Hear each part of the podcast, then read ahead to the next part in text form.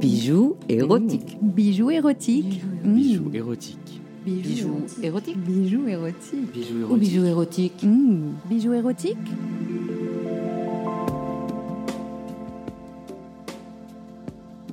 Ils sont extrêmement érotiques parce qu'ils projettent une image de la femme qui est très propre à l'époque 1900, qui est l'image de la femme fatale.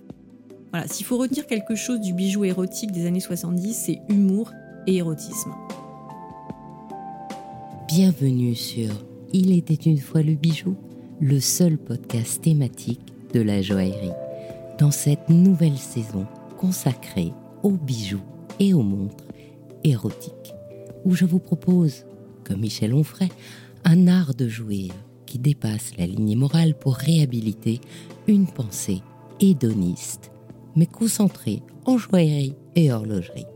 Parce que l'érotisme, ce n'est ni le sexe, ni l'amour, ni la pornographie, mais toutes les émotions qui provoquent l'ardeur et stimulent les appétits. Et cet appel ardent est suggéré, entretenu, démultiplié par les représentations culturelles et artistiques les plus susceptibles de réchauffer les sens. Et en ce sens, les œuvres de nombreux artistes joailliers et horlogers évoquent Eros, réchauffent la flamme, suggèrent les fantasmes et même stimulent la concupiscence. Alors je vous propose, en quelques épisodes, de découvrir comment le bijou et la montre reflètent à travers le temps l'érotisme sulfureux des interdits d'autrefois, comme le jouir ludique des différentes époques. Bonjour Delphine, aujourd'hui j'ai Delphine Antoine et je suis ravie Delphine de t'avoir au bout de mon micro. Bonjour Anne, bah moi aussi je suis ravie que tu me reçoives. Alors, en parlant de bijoux érotiques, tu m'as expliqué qu'il y avait deux grands moments pour les bijoux érotiques et c'était 1900 et 1970. Alors pourquoi cette époque? Bah, c'est tout simple en fait, deux mouvements parce que deux grandes époques. D'abord 1900, c'est le moment où euh, véritablement Paris est la capitale d'abord artistique, mais aussi la capitale érotique, parce qu'il n'y a jamais eu autant de lupanards dans Paris de différentes catégories. hein. Ça va des maisons closes d'abattage euh, aux grandes maisons closes comme le Chabanel ou One Tutu. Et c'est surtout une époque où les cartes postales circulent partout sur le, sous le manteau, et donc forcément les artistes les voient et s'en inspirent. Puis c'est aussi l'époque des modèles, où les peintres, euh, les artistes euh, ont des modèles qui posent, des modèles nus, puisque à l'époque, euh, la nudité féminine n'est pas accessible, elle n'est accessible que par la prostitution et les modèles. Et ensuite, bien sûr, les années 70. Mais les années 70, c'est autre chose, parce que les années 70, c'est une époque d'affirmation de la liberté, où on n'est plus dans une société, on est dans une société qui s'écarte de la morale, euh, du, de la religion, et qui aspire de plus en plus à une liberté sexuelle. On le voit avec euh, mai 68, 69, année érotique, le, le couple emblématique euh, Gainsbourg-Berkin. voilà, tout ça évolue, et évidemment, dans la mode, dans les arts décoratifs, dans le bijou, tout ça, évidemment, a des répercussions. Alors, si je reprends dans l'ordre hein, les deux dates, 1900. Alors, quelle est la caractéristique de ces bijoux de 1900 Quels sont les artistes qui les font? Et du coup, qu'est-ce qu'ils projettent comme image de la femme? Alors, le bijou 1900, c'est un bijou qui, quand on le voit aujourd'hui, peut paraître euh, peu érotique. Finalement, peut-être euh, soft. C'est un érotisme soft, pour un regard d'aujourd'hui, évidemment. Mais quand on y regarde de plus près, euh, c'est un bijou extrêmement sulfureux, parce qu'il ne faut pas oublier que 1900, ça vient juste après euh, la période Napoléon III en France, l'époque victorienne en Angleterre, qui était une grande période de pudibonderie. euh, et justement, l'Art Nouveau est une réaction à ça. Donc ces bijoux 1900, c'est d'abord des bijoux Art Nouveau. Ce sont d'abord des bijoux d'artistes, parce que ce sont des bijoux qui sont faits par des artistes, dont le plus emblématique euh, étant René Lalique. Mais il y a eu aussi Fouquet, il y a eu aussi qui travaillait avec des dessins de Mucha, il y a eu aussi Weber, il y en a beaucoup. Moi, je retiens surtout Lalique parce que je trouve c'est le plus rupteur, c'est celui qui a le plus exploité le filon érotique dans le bijou. Et ils sont extrêmement érotiques parce qu'ils projettent une image de la femme qui est très propre à l'époque 1900, qui est l'image de la femme fatale. C'est-à-dire que 1900, c'est une époque où les femmes commencent à s'émanciper, parce que c'est le début des suffragettes, par exemple, aux États-Unis, en Angleterre. Et donc les hommes sentent, les, les artistes qui sont à 80% des hommes, 90% en 1900, sentent les prémices de cette émancipation féminine qui les fascine, mais en même temps qui leur fait peur. Donc la femme qui est représentée dans le bijou 1900, c'est toujours une femme prédatrice, une femme fatale. C'est une idole un peu de perversité, un peu comme dans le tableau d'Edouard Munch. Et moi, le, bijou qui me vient à l'esprit euh, sur le plan érotique lorsque je parle de bijoux 1900, bijoux érotiques 1900, c'est la fameuse broche qui a été faite par Lalique pour Sarah Bernard qui est une immense broche qui est très grande, hein, qui, fait à peu près euh, 30 cm, donc c'est très très gros pour un bijou. C'est un bijou qui n'a jamais été porté, sauf par Sarah Bernard une seule fois, et qui se trouve maintenant à la Fondation Gulbenkian à Lisbonne. Donc c'est un bijou en fait où on voit une femme, c'est une femme libellule, mais c'est une femme d'abord avec une poitrine opulente, dénudée, euh, qui a des yeux de prédation et qui est en train, euh, on ne sait pas très bien si elle dévore une libellule ou si c'est la libellule qui la dévore.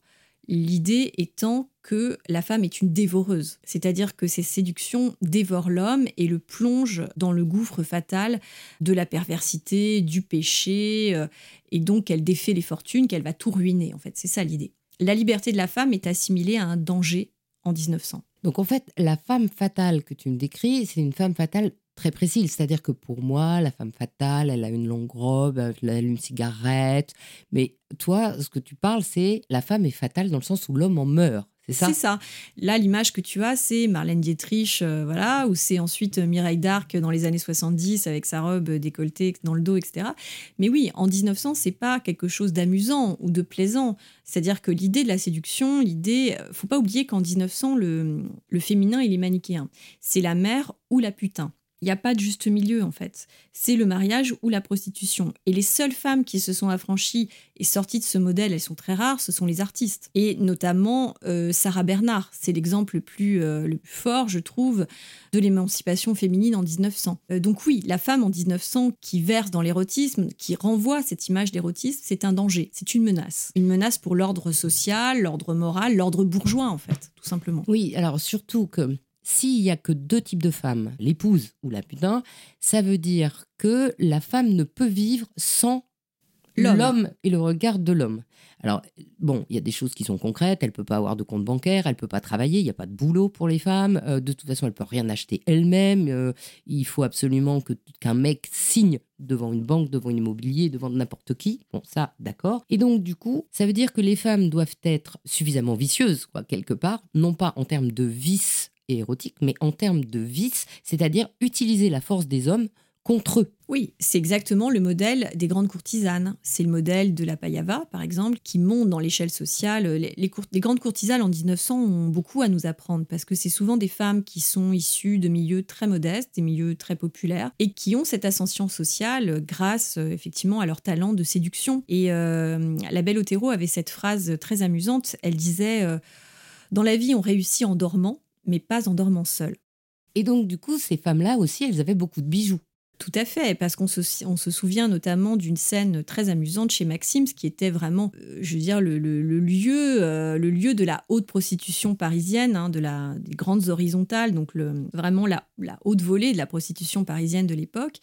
Et on, on se rappelle de, cette scène où Cléo de Mérode était là. Elle était chez Maxims, puisque Maxims, euh, la salle de Maxims était considérée un peu comme le saint des saints des courtisanes. Il y avait des, catégories. Quand on montait dans les salons, on était plus prestigieuse. Quand on allait euh, en bas, on l'était un peu moins. Et on se souvient de cette scène, en fait, qui avait été décrite où Cléo de Mérode, tout d'un coup, voit arriver Liane de Pougy. Et elle a fait cette chose très amusante. Liane de Pougy portait une robe blanche, très virginale, justement en forme de dérision.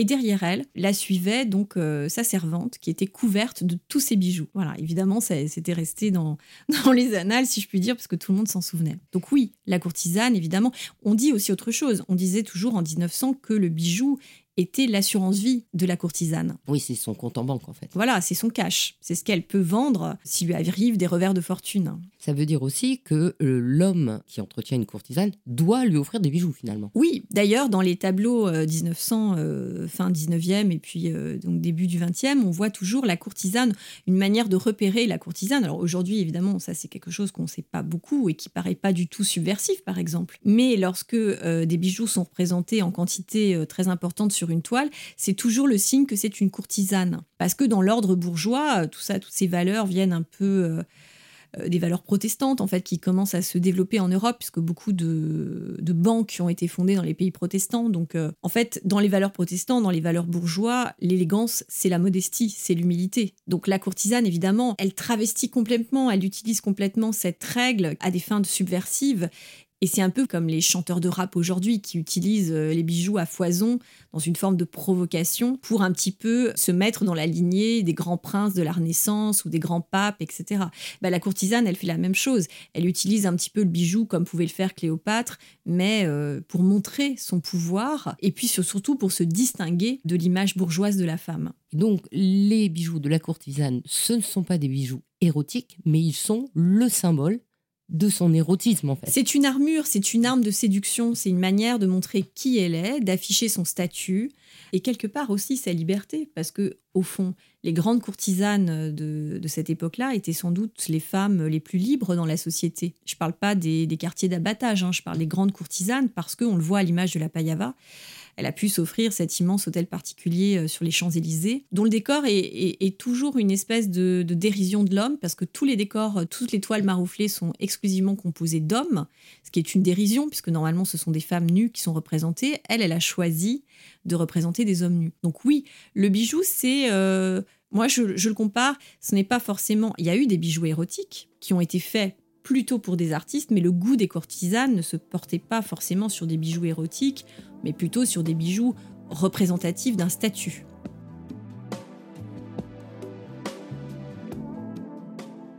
Et donc, dans tous ces bijoux qui sont donc érotiques, faits par des artistes de l'époque, le marqueur érotique, c'est quoi? Parce Alors, aujourd'hui, quand on les voit, comme tu l'as dit, euh, on voit des jolies fleurs, on voit des, enfin, on, trouve pas ça super érotique. Eh bien, c'est très simple. Le marqueur érotique, c'est tout simplement la représentation de la nudité, parce qu'il faut pas oublier que on est encore dans une époque où la peinture qui est reconnue par l'Académie, c'est la peinture d'histoire. Donc la nudité ne peut pas être représentée sauf à des fins historiques. Par exemple, la, naissance de Cabanel, qui est un tableau pompier, donc un tableau reconnu euh, officiel, si je puis dire. Alors pour nous, effectivement, quand on, va, on le voit, on se dit, voilà, c'est la représentation d'un nu avec une cambrure érotique, euh, une sorte d'incitation au viol, hein, puisque c'est ça qu'on disait à l'époque pour les tableaux. Mais en fait, c'est un tableau historique. Donc la nudité est un prétexte. Donc ce qui rend vraiment euh, les bijoux 1900 érotiques, c'est qu'ils n'utilisent pas la nudité comme un prétexte à un sujet historique, mais qu'ils la représentent en tant que telle. Par exemple, la broche de la lique n'est pas un sujet historique, c'est simplement la représentation d'une femme nue, voluptueuse, qui utilise ses charmes, sa beauté pour, à des fins de prédation en fait, elle prend l'homme dans son piège, un peu comme euh, une fleur carnivore, une plante carnivore. Voilà. Donc vraiment, ce qui fait la révolution de l'Art Nouveau, c'est que pour la première fois, on utilise la nudité pour montrer euh, la conscience qu'a la femme de sa propre sexualité, exactement comme dans l'Olympia de Manet. Voilà. L'Olympia de Manet, c'est ça qui a fait scandale aujourd'hui, parce que quand on le regarde au musée d'Orsay, on se dit, bon, ok, c'est une femme nue avec un petit chat, une servante qui apporte un bouquet de fleurs. Ben, ce qui est choquant dans ce tableau, c'est qu'on représente une courtisane, parce qu'elle a un collier avec un petit diamant. On représente un chat, un chat noir, symbole du sexe de la femme. Et puis la servante qui tend un bouquet de fleurs, qui est le bouquet de fleurs euh, que lui a fait porter un admirateur à des fins de séduction. Donc ce qui est choquant, c'est que cette femme, elle nous regarde droit dans les yeux et elle nous dit bah oui, j'ai un sexe, je m'en sers parce que c'est mon fonds de commerce. Bah, c'est un peu la même chose dans la broche de, la lique. Cette femme que l'on voit poitrine dénudée, le regard fixe, euh, taillé dans le chrysopras, donc qui est une pierre verte, avec euh, des ailes émaillées très, très chatoyantes. En fait, elle nous regarde et elle nous dit oui, je suis dans la prédation, mais je le fais parce que j'ai envie de le faire et j'utilise le pouvoir qui à l'époque était dévolu aux femmes, qui était un pouvoir de séduction, parce qu'une femme à l'époque n'avait aucun droit juridique. Elle n'avait pas de compte en banque, elle n'avait pas le droit de vote. Donc le pouvoir de la femme en 1900, c'est la séduction. C'est ce que disait Chanel une décennie plus tard. Elle dira La femme est forte lorsqu'elle est séductrice. Tout est dit. Alors, est-ce qu'il y a dans les parures de Sarah Bernard, par exemple, parce que tu as parlé beaucoup de Sarah Bernard, qui était un exemple de personnes qui portaient des bijoux d'artistes et des bijoux sensuels, des bijoux érotiques, est-ce qu'il y a d'autres bijoux qui sont érotiques pour toi? Par exemple, tout le monde connaît ce bracelet en forme de serpent avec la petite chaîne qui entoure le, doigt en bague. Mhm. Euh, est-ce que ça, c'est érotique? Euh, alors, moi, je ne dirais pas parce que cette fameuse ce bracelet a été fait dans un rôle qu'elle a joué, qui était le rôle de Cléopâtre. Donc là, c'est un bijou qui a été conçu à des fins euh, de théâtre pour être spectaculaire. Par contre, il y a eu d'autres bijoux qui nous paraissent pas du tout érotiques aujourd'hui, mais qui ont été le son, notamment un bijou euh, de Weber qui a été fait pour une, une milliardaire américaine qui était homosexuelle et qui représentait des chauves-souris. Donc la chauve-souris, en 1900, c'est le symbole du saphisme parce que c'est une époque aussi où une des seules déviances sexuelles autorisées, alors que l'homosexualité masculine est très réprimée, très vilipendée. Euh, faut pas oublier la condamnation d'Oscar Wilde euh, à cette époque-là, qui passe sa vie en prison pour, euh, pour fait d'homosexualité. En revanche, le saphisme est très fantasmé. Ça continue, hein, ça le sera énormément aussi dans les années 70, ça l'est encore aujourd'hui. Mais le saphisme en 1900 est un érotisme toléré. Il est surreprésenté, par exemple, dans les bijoux érotiques. Je pense à une bague qui a été éditée, qui était une bague d'un, en fait, d'une maison viennoise en 1900, qui a été rééditée, qui était un petit anneau avec des scènes saphiques, des, scènes de cunilingus. On voyait des femmes qui se faisaient des cunilingus, et puis un homme avec euh, à qui elle fait une fellation. Donc, vous voyez, c'est donc ce genre de choses. Donc ça, le saphisme est très très représenté. Et puis cet érotisme aujourd'hui qui nous paraît pas érotique du tout, mais qu'on utilise à travers des symboles la chauve-souris, le chat noir, l'orchidée aussi, symbole féminin du sexe féminin par excellence. Voilà. Il faut quand même le décrypter. Donc, du moins, il faut faire de l'histoire de l'art pour le voir. est un art, comme ce que j'expliquais pour la Vénus de Cabanel, hein, comme tout l'art du 19e, est un art à clés. Donc, il faut des clés d'interprétation. Effectivement, quand on voit un tableau au musée d'Orsay, bon, l'origine du monde aujourd'hui, euh, on trouve ça euh, pas forcément érotique euh, parce qu'il y a la pilosité, etc. Ça correspond plus du tout aux critères actuels que l'on peut avoir de l'érotisme. Mais justement, en 1900, le plus grand critère érotique, c'était de représenter la, pilosité. Parce qu'on ne représentait pas la pilosité. Pourquoi? Parce que on se calait, si je puis dire, sur les représentations des déesses antiques, notamment Praxitèle et autres, la Vénus de Praxitèle, où les, déesses avaient des sexes imberbes. Donc représenter le sexe de la femme dans une manière très réaliste, comme a pu le faire Courbet, euh, mais qui n'était pas un tableau qui était destiné à être exposé. C'était un tableau qu'il avait fait pour un collectionneur qui s'appelait Khalil Bey, qui était un ottoman, euh, dans son fumoir, donc destiné à être vu que par des hommes. Eh bien, c'est extrêmement révolutionnaire parce que c'est la première fois dans l'histoire de l'art où l'on représente le sexe de la femme avec la pilosité. Oui, c'est-à-dire c'est plus une femme fantasmée, c'est une vraie. C'est une femme réelle, avec ses rondeurs, avec euh, euh, qui participe aussi à son érotisme d'ailleurs, euh, voilà. Et qui parle de sexe puisque sa position elle est explicite. Voilà, mais la particularité de l'art 1900, c'est effectivement la nécessité d'avoir des codes pour le descripter. Ce qui explique pourquoi on trouve ça moins érotique aujourd'hui que les années 70 ou ce qu'on peut voir aujourd'hui. Alors justement, quelle est, maintenant si on passe au deuxième moment, 1970, quelle est la caractéristique des bijoux de cette époque? On est dans quelque chose de complètement différent. D'abord, le bijou des années 70 est plus marqué par la mode, par les grandes personnalités du showbiz, notamment. Ce sont les grandes actrices hein, qui véhiculent aussi dans la société, qui sont des inspiratrices de l'érotisme. On pense à Brigitte Bardot, à Jane Birkin. Voilà, elles sont un peu l'emblème de cette époque. Et c'est une époque, euh, on peut penser aussi au film de James Bond, hein, euh, pourquoi pas, avec les James Bond Girls, etc. C'est une époque, en fait, où l'érotisme, il n'est pas, euh, comme en 1900, lié à une forme de subversion. C'est pas un érotisme dangereux, c'est un érotisme hédonisme. C'est un érotisme pour se faire plaisir, se faire du bien, pour profiter de la vie. On est dans une époque déculpabilisée. On s'écarte complètement. C'est la première époque dans l'histoire où on s'écarte de la religion, où la religion finalement n'a plus aucune importance dans la société européenne, à la grande différence de 1900 où l'Église avait un rôle très important. Donc c'est une époque, en fait, euh, j'ai envie de dire, de fête des hormones, euh, qui n'est pas du tout euh, ce qu'on vit aujourd'hui, qui est à l'opposé de ce qu'on vit aujourd'hui. C'est une époque, il ne faut pas oublier que toute cette génération sont des générations qui sont nées après la guerre, dont les parents ont connu la guerre, les privations, les déportations, les morts.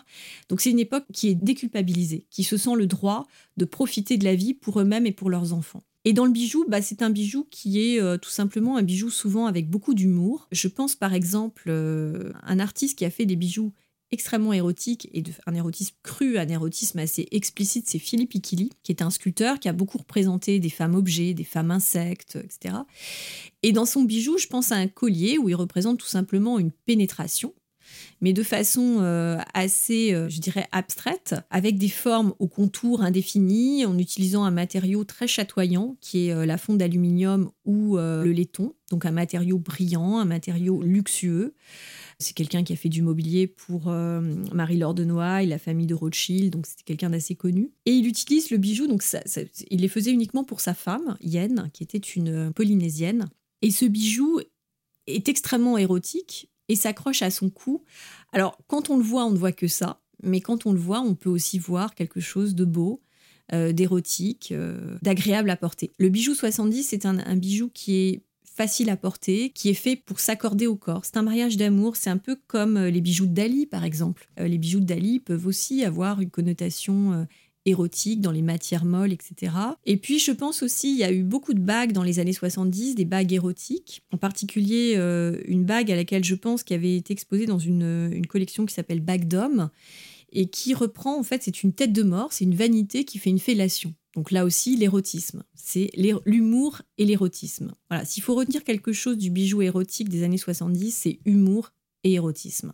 Et alors, cette époque des années 70, c'est une époque quand même abondante. Alors, bien sûr, il y a mai euh, 68, etc., où les gens euh, se fightent un peu, où il y a des grèves, etc. Mais globalement, c'est une époque riche, opulente. Et tu viens de parler d'un bijou qui était en laiton. Est-ce qu'il n'y a pas une, euh, quelque chose qui ne va pas ensemble Ou est-ce que, parce que justement, euh, l'époque, elle est riche, les artistes commencent à s'affranchir de l'or, les diamants, etc., etc.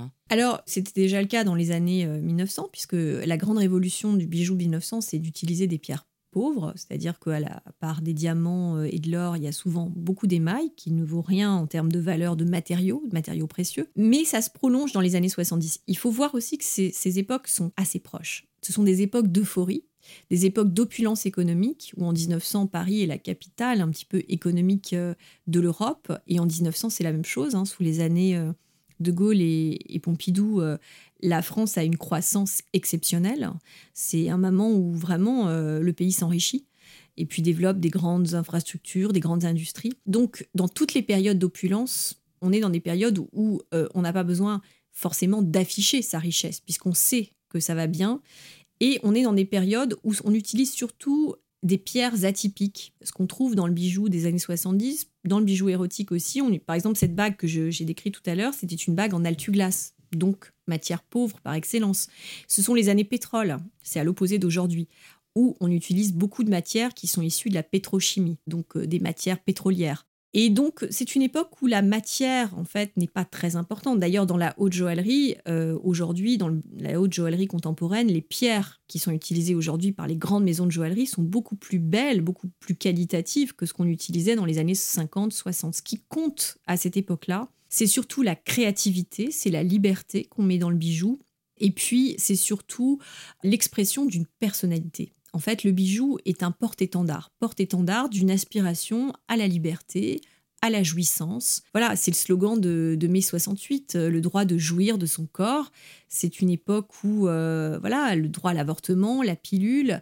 Donc évidemment, tout ça, bien sûr, a aussi des, des conséquences sur, euh, sur la mode. C'est la mini-jupe, euh, c'est les cuissardes, c'est la fourrure. Enfin, la fourrure a aussi une connotation très érotique, évidemment. Donc on trouve des choses comme ça. Je, je pense aussi à la bague fourrure de Meret Oppenheim. Alors c'est pas érotique en soi, mais, mais l'idée que on joue sur le luxe, sur l'érotisme, en fait, euh, faut pas oublier que c'est aussi l'époque euh, d'Emmanuel. Donc dans les années 70, le matériau n'est pas une obsession. Ce qui compte, c'est vraiment la forme, la liberté de la forme. Et la grande différence, si je te suis bien, entre 1900 et 1970, c'est que 1900, c'est suggéré, symbolique. On utilise euh, le dieu, la déesse pour faire passer des choses. Là, c'est, comme on est dans une époque de liberté, ça devient une sensualité affichée, Complètement. personnelle aussi, peut-être. Totalement. On est dans une époque où on affirme de plus en plus l'ego. On le voit à travers les grands artistes. C'est l'époque des artistes, l'époque Picasso. C'est vraiment. euh, il- c'est bien l'ego au sens de soi-même. C'est pas l'ego, nous sommes égaux les uns les autres. hein. Non, c'est l'ego au sens de l'égocentrisme. C'est-à-dire que on affiche sa liberté, sa personnalité. En fait, le bijou, comme la mode, comme le vêtement, est une manière d'affirmer qui on est. Par exemple, lorsque Jane Birkin porte des robes Paco Rabanne entièrement nues sous, sa robe, c'est une manière d'afficher que, eh bien, elle entend euh, vivre et jouir du plaisir de la vie, euh, de l'amour. C'est, on est dans une époque où l'amour n'est plus un péché. Le plaisir n'est plus un péché. On n'est plus en 1900. 1900, c'était un mariage de raison. 70, c'est un mariage d'amour, de liberté. Donc, cette robe, excuse-moi, de, de Paco Rabanne que tu décris, c'est une robe où on voit tout à travers parce Oui. que ce sont des pastilles de métal reliées les uns aux autres. oui, voilà, Donc, voilà. euh, non seulement elle est nue, mais tout le monde le sait, c'est Tout le monde le sait et, et tout le monde profite. Et le corps de la femme n'est pas considéré comme, à la différence d'aujourd'hui, comme un enjeu de prédation. Le corps de la femme est un enjeu de liberté. La séduction est une forme de liberté. Alors qu'en en 1900, la séduction est un pouvoir, moi je trouve qu'en 70, la séduction est une forme de liberté. On dit toujours que Gabrielle Chanel a libéré la femme, mais que Saint-Laurent l'a affranchie. C'est-à-dire que c'est l'époque, vous savez, du fameux smoking pour femmes. Ben justement, on portait le smoking, enfin, les mannequins de Saint-Laurent entièrement nus sous le, sous le smoking. Donc voilà, on est dans une progression vers euh, une quête de plus en plus forte de liberté. Du coup, le bijou érotique, il est très cru aussi. Très cru, comme cette euh, tête de mort euh, qui fait une fellation, un sexe avec des petites ailes, donc avec un ange, si on peut dire. Donc c'est le lien entre le memento mori, l'ange, et puis la fête des hormones. Donc voilà, on affiche, on affiche clairement euh, comme Ikili avec son collier, on affiche euh, l'acte sexuel comme euh, une possibilité d'amusement, de jouissance. vraiment, c'est une époque assez bénie parce que c'est une époque sans culpabilité. Les années 70, on sort de l'ère de Gaulle qui était un peu une ère parce que De Gaulle, malgré toutes ses qualités, c'est un homme du 19e siècle. Et on va de plus en plus, c'est un peu le message de mai 68, hein, au fond, mai 68 a été au départ une grève sociale, mais au fond, mai 68, c'est une, révolte pour la liberté. Et en fait, ces jeunes aspiraient à une sexualité euh, libre, à, jouir sans entrave. Hein. C'était ça l'idée. Hein. Mais je trouve que autant la séduction en 1900 est sulfureuse, autant elle est dans la guerre des sexes, autant je trouve que dans les années 70, même si le féminisme progresse, il y a une forme de consensus. Il y a une espèce, on a l'impression que hommes et femmes sont devenus des alliés, qui sont plus des ennemis. On le voit à travers des grands couples emblématiques, hein, comme Gainsbourg-Berkin, euh, comme par exemple Bardot et Gunther Sachs. voilà, bon, il y a beaucoup d'exemples euh, euh, de, ces, de ces grands acteurs emblématiques qui ont porté une forme de liberté. C'est l'époque de Belmondo, on le voit dans les films, les hommes et les femmes se séduisent. Il n'y a pas vraiment d'enjeu, en fait, de guerre des sexes. En fait, le débat n'est pas là. Le débat est simplement de profiter de l'instant, de la jeunesse, de la beauté de la vie et d'en faire une grande fête. La vie est une fête. aussi, ce, pendentif que tu décrivais, il est aussi peut-être représentatif de cette pensée dans le sens où c'est quand même un sexe d'homme porté sur une femme. Voilà, comme le pendentif de Berrocal, hein, le pendentif de Berrocal, le micro David, qui représente, euh, vous savez, Berrocal fait des, des, sculptures puzzle en fait, donc c'est une petite sculpture avec un sexe d'homme nu un micro David qui est porté au cou d'une femme. Voilà, c'est ou le sein de César aussi. Le sein de César, le pendentif, donc il, fait ce, ces grandes sculptures parce qu'il a en fait, il s'est inspiré des, des, seins des danseuses du Crazy Horse. Et puis les décline en bijoux qui sont portés au cou des femmes, parfois des hommes. Parce que dans les années 70, on développe aussi un bijou de plus en plus unisexe qu'on va euh, beaucoup, beaucoup développé à l'époque contemporaine aujourd'hui. Mais les prémices, c'est aussi les années 70. C'est une époque qui est très précurseur sur le plan euh, des arts décoratifs, du cinéma euh, et bien sûr du bijou. Bijou érotique, c'est vraiment l'époque bénie hein, pour le bijou érotique. Alors, si on regarde un petit peu entre ces deux époques, vers les années à, peu près 40, entre les deux guerres, quoi, on va dire, il y a la grande époque des Jeanne Toussaint, de Mademoiselle Chanel. Et là, euh, le bijou est un peu différent dans le sens où celle qui commande par exemple la Jeanne Toussaint, lui disent Faites-moi un bijou impressionnant de manière à ce que mon mari me regarde tout le temps.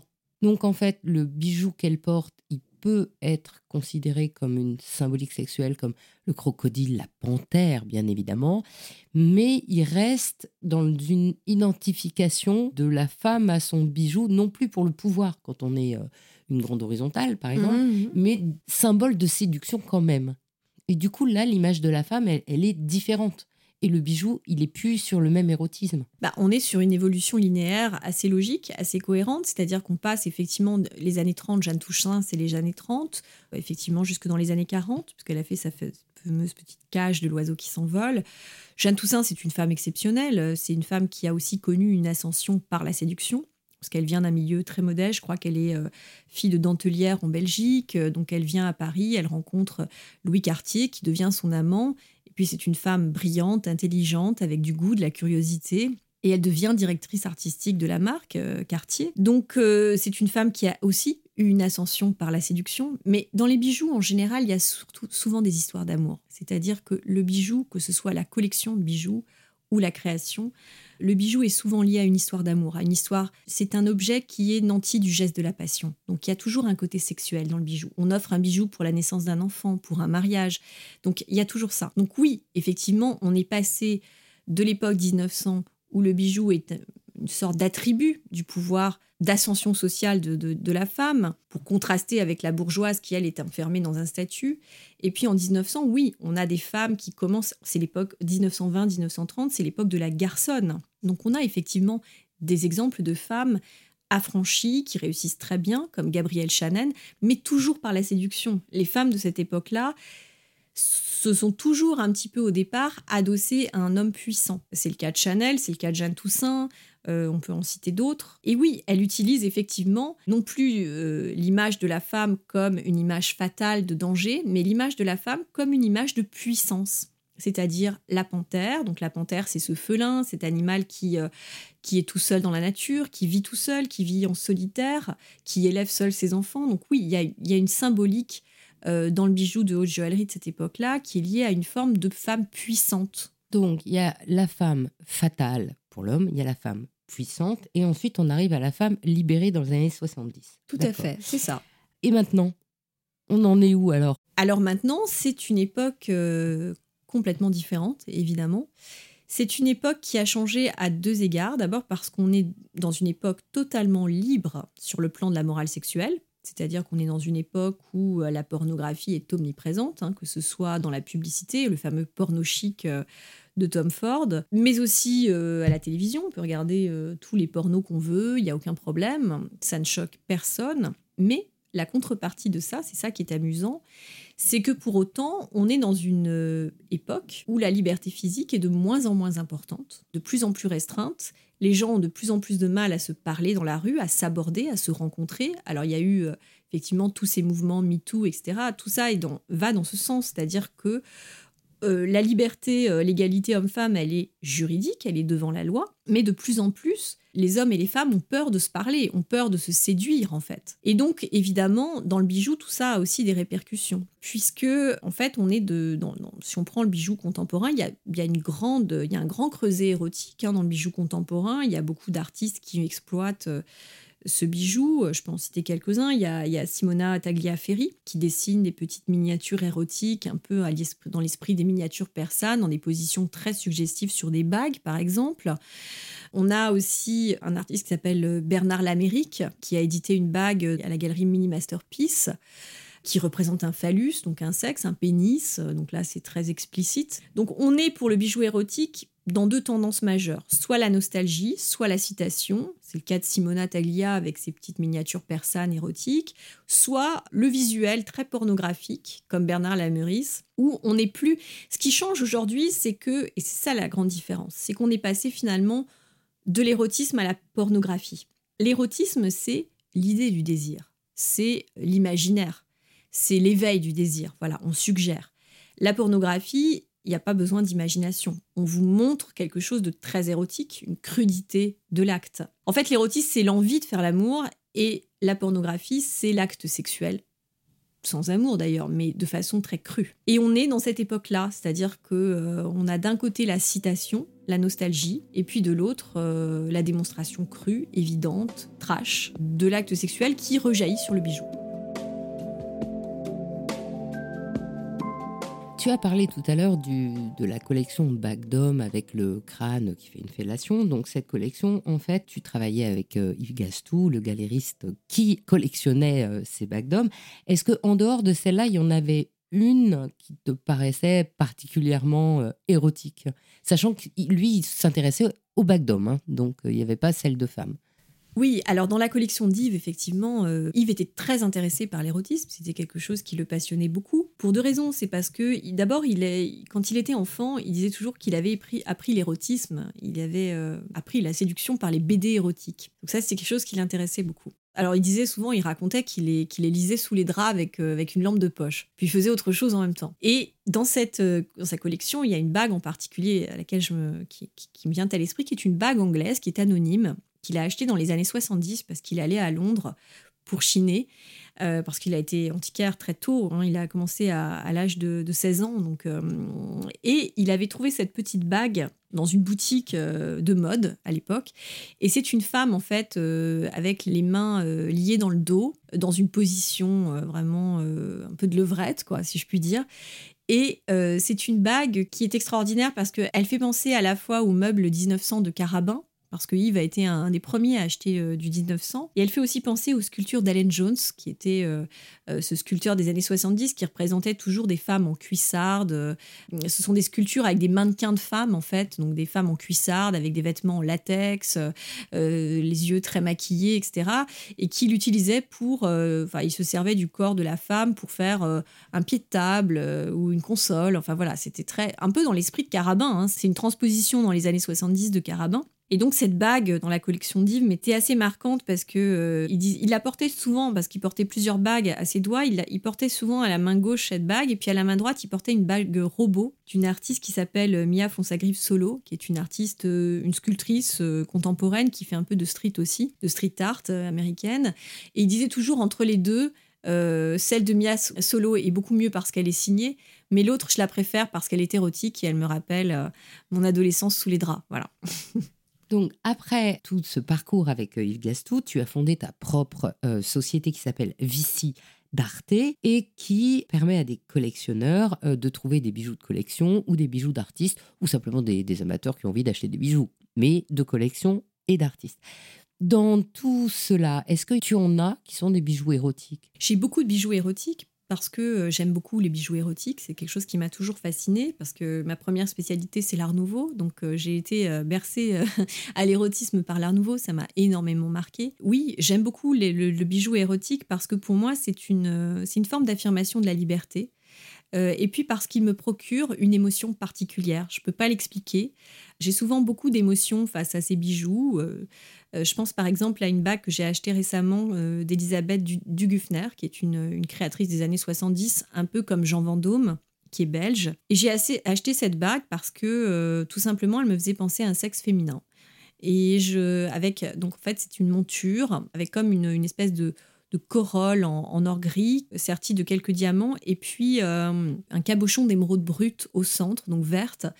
Donc pour moi, c'était à la fois l'œil et le sexe de la femme. Donc il y avait un côté Georges Bataille dans cette bague qui m'avait beaucoup fascinée. Donc oui, évidemment, j'achète des bijoux érotiques à condition que la forme me plaise. Moi, en fait, c'est pas le fait qu'il soit érotique qui, qui me plaise, c'est le fait que le bijou provoque en moi une émotion particulière que je n'explique pas, mais que je ressens. Et donc, en tant que collectionneuse de bijoux et fondatrice de Vici d'Arte, quel conseil tu donnerais à quelqu'un qui a envie aujourd'hui d'acheter un bijou érotique, ancien ou moderne?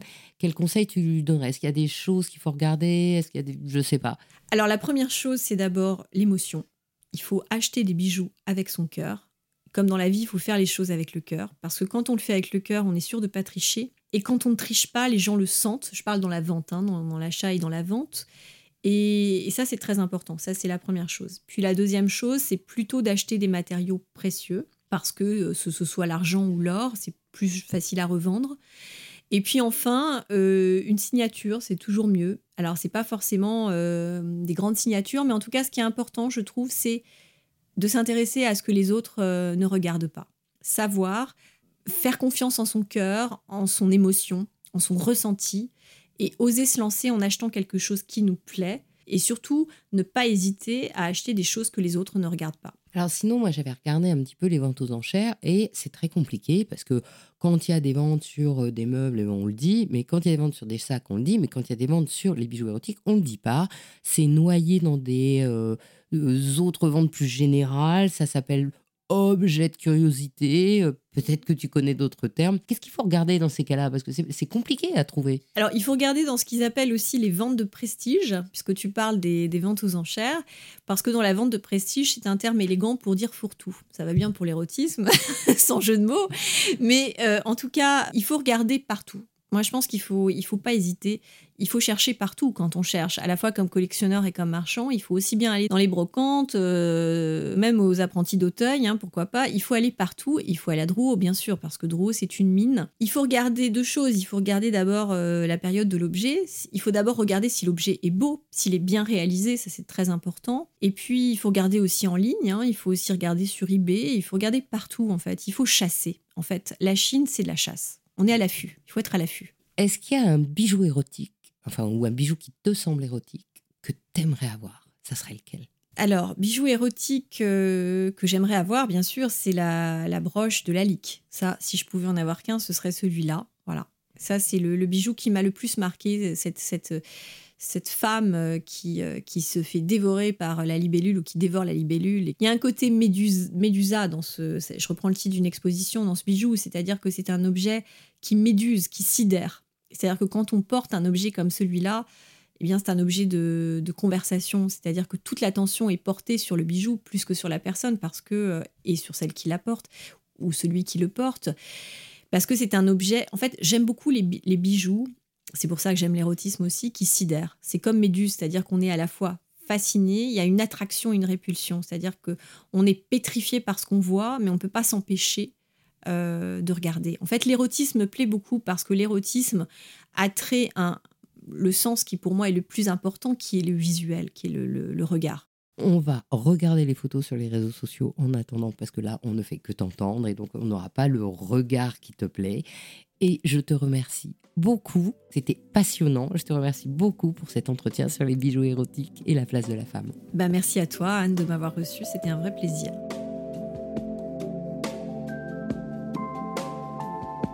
Merci d'avoir écouté cet épisode. Je suis Anne Desmarais de Jotan et je donne une voix aux bijoux chaque dimanche. Pour ne manquer aucun de nos rendez-vous du dimanche autour du bijou, abonnez-vous à chacun de mes trois podcasts sur votre plateforme d'écoute préférée et encouragez-moi en partageant l'épisode sur vos réseaux sociaux. Si vous êtes sur Apple Podcasts, Spotify ou YouTube, mettez de jolis commentaires, des pouces, des étoiles.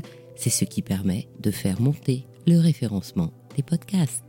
Et si vous aussi vous avez envie de faire parler vos bijoux et votre maison, je serai ravie de vous accompagner pour réaliser votre podcast de marque ou vous accueillir en partenaire dans mes podcasts natifs. À la semaine prochaine, en joyau et avec amour.